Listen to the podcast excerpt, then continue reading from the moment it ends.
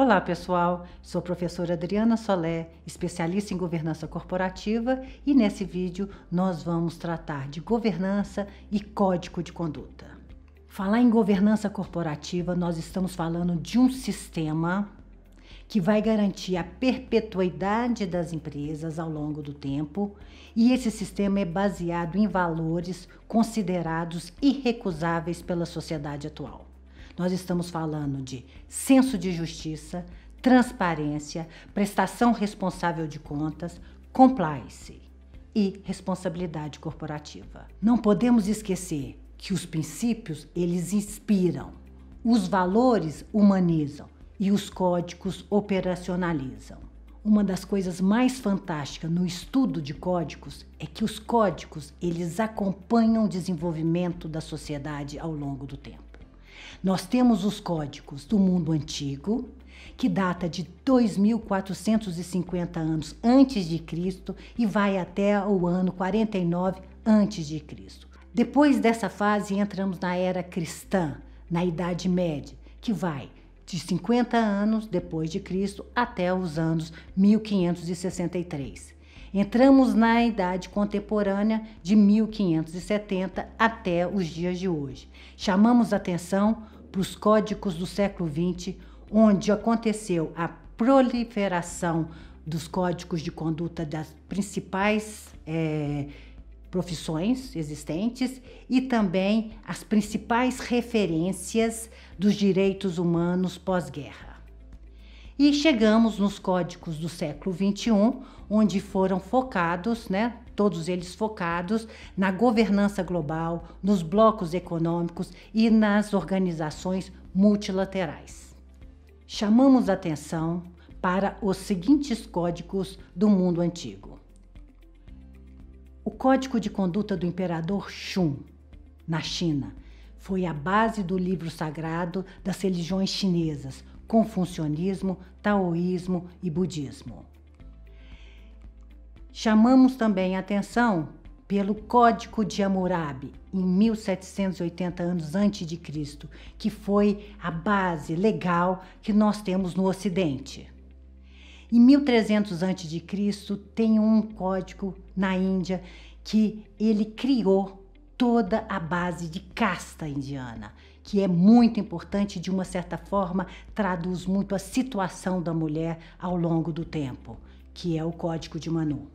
E logo em seguida, nós temos a Torá, a hebraica, os dez mandamentos da religião hebraica. E aí passamos pelos códigos gregos, né? E chegamos na China de novo com Confúcio, com os Anacletos de Confúcio, que é um livro tão lido no Oriente quanto a Bíblia é no Ocidente atualmente. E chegamos, enfim, na nossa era cristã, na Idade Média. E aqui chama a atenção não só o Novo Testamento da Igreja Cristã, mas também o Alcorão, né? O Alcorão, que é a base do código de conduta de toda a religião islâmica.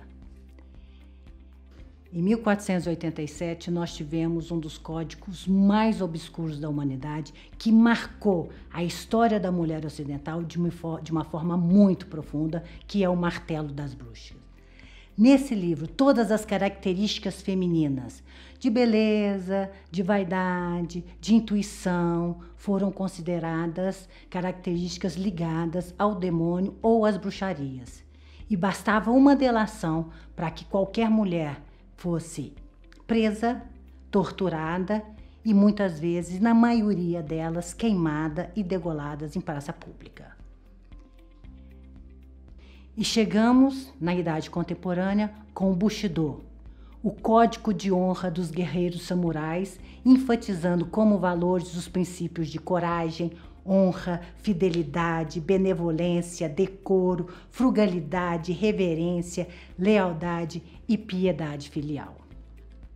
Aí começamos na França, principalmente na França, a Declaração dos Direitos Humanos, em 1807, nós temos o Código Civil francês, que foi o grande legado de Napoleão Bonaparte. Esse código francês, ele serviu de base legal para uma série de países europeus. Tivemos depois o código alemão e chegamos nos códigos do século XX.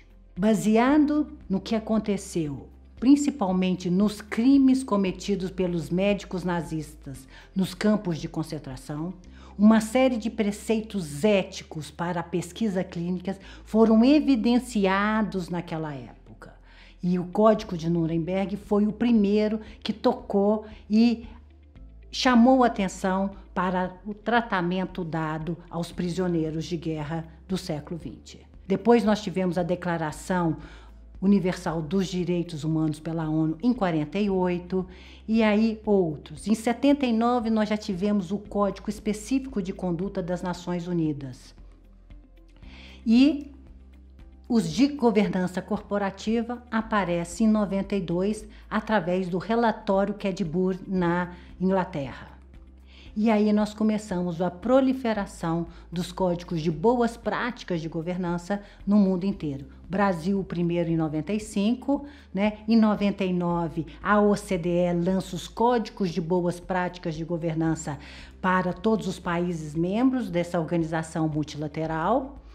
E no século XXI, nós já começamos um outro tipo de código muito focados na governança global, nos blocos econômicos e principalmente focados fortemente no combate internacional à corrupção. Em 2003, nós tivemos o Código de Conduta para os Servidores Públicos, tá? que foi a base da relação, né? que chamou a atenção dessa relação público e privada, como isso já estava mudando. Em 2007, o Código de Conduta para os países membros da União Europeia. Em 2013, no Brasil, nós tivemos a Lei 12.846, que é considerada a lei anticorrupção, onde já sugere, de uma forma legal, a existência dos códigos de conduta nas empresas. Em 2016, também nós lançamos a Lei 13.303, que é a lei de governança das nossas estatais, onde o Código de Conduta é uma premissa básica para essa, o atendimento a esta lei.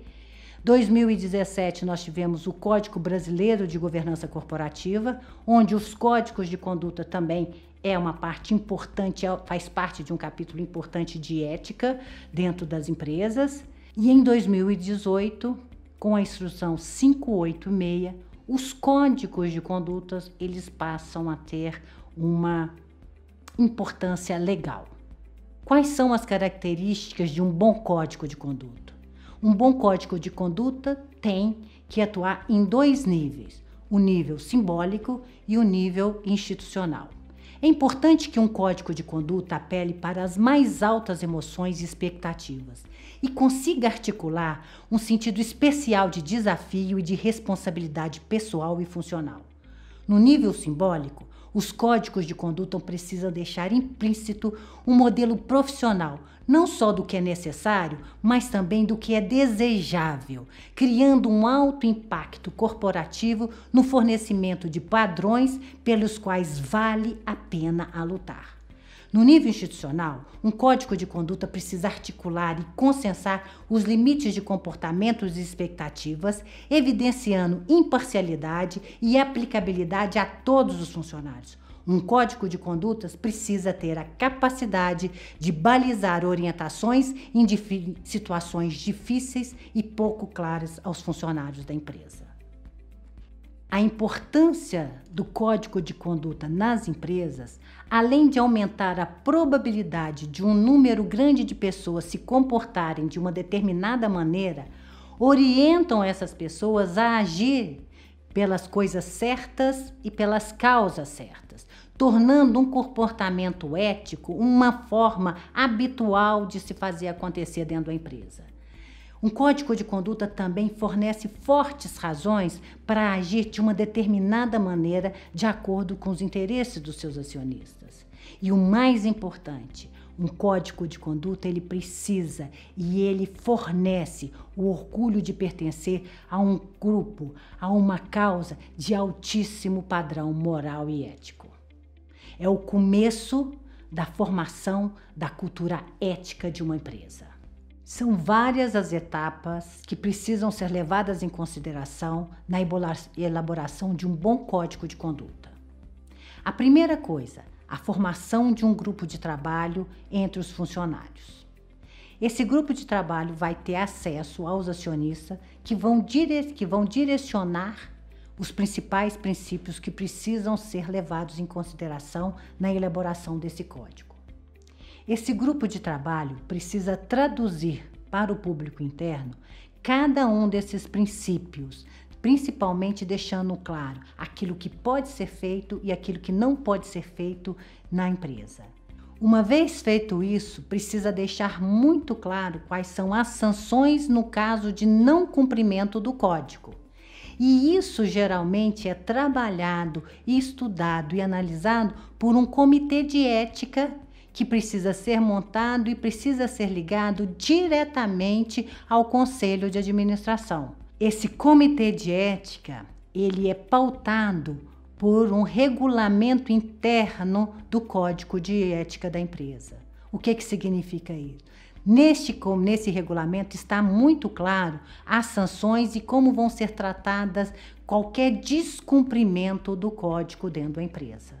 Isso deve ser tratado nas instâncias mais altas de poder dentro de uma empresa, ou seja, um comitê ligado ao seu conselho de administração.